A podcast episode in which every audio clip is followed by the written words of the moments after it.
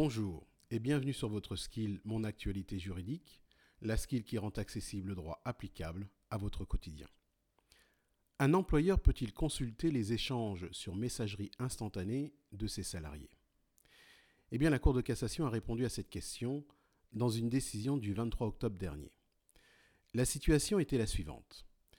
Une salariée était absente de son poste de travail pour cause de maladie. Son employeur, qui souhaitait accéder à son ordinateur pour y prendre connaissance d'informations nécessaires à l'accomplissement de certaines tâches, ouvrait donc son ordinateur et s'apercevait qu'il lui fallait un mot de passe. Il appelait donc la salariée qui refusait de lui communiquer ce mot de passe.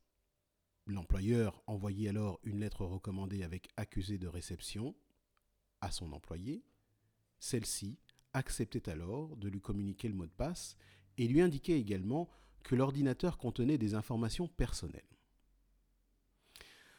L'employeur accédait donc à l'ordinateur, puis ensuite il entrait dans la messagerie MSN Messenger de la salariée, ouvrait le compte personnel de celle-ci et s'apercevait que ce compte contenait des conversations avec un autre collègue ainsi que des documents confidentiels concernant l'entreprise, documents qui avaient été transférés alors que la salariée n'y avait normalement pas accès.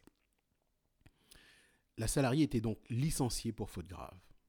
Elle contestait son licenciement en soutenant qu'il s'agissait d'un licenciement abusif, parce qu'en entrant sur sa messagerie privée, l'employeur aurait violé le secret des correspondances. L'employeur, quant à lui, soutenait que les messages, adressés par la salariée à l'aide de l'ordinateur mis à sa disposition par l'entreprise et pour les besoins de son travail, il soutenait que ces messages étaient présumés avoir un caractère professionnel.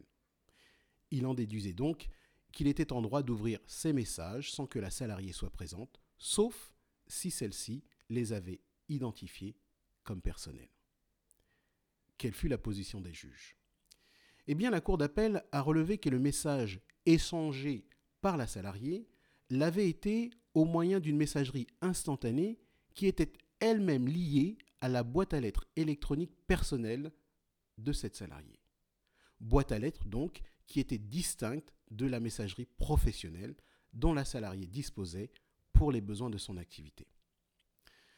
La Cour d'appel a donc déduit, et la Cour de cassation a partagé cet avis, que les messages sur la messagerie instantanée étaient couverts par le secret des correspondances.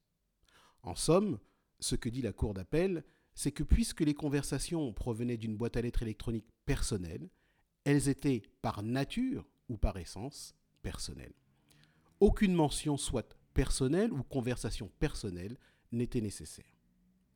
Ainsi, à la question un employeur peut-il consulter les échanges sur messagerie instantanée de ses salariés?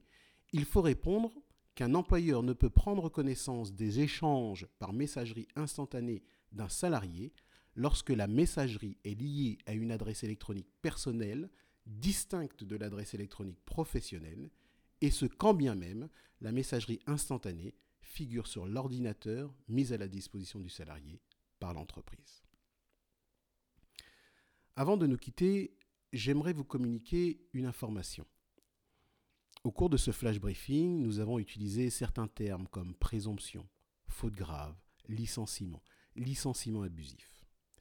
Si vous souhaitez obtenir la définition de ces termes juridiques, vous pouvez activer la skill Mon assistant juridique sur votre appareil et dire l'ex que signifie licenciement ou encore l'ex que signifie présomption ou encore l'ex qu'est-ce qu'un licenciement pour faute? Vous obtiendrez ainsi les définitions souhaitées. Notez qu'en utilisant la skill Mon assistant juridique, vous pourrez également obtenir de l'information juridique sur tous vos questionnements ainsi que des fiches explicatives détaillées. Encore un dernier point, vous avez remarqué que dans mes exemples, j'ai utilisé sciemment le mot lex et non pas A-L-E-I-X, et non pas A-L-E-X-A, le nom de votre enceinte connectée. La raison étant que si ce nom avait été prononcé, votre appareil aurait été activé et le cours de ce flash briefing aurait été interrompu. Voilà, c'est tout pour aujourd'hui. Merci d'avoir écouté ce flash briefing. Je vous dis à mercredi.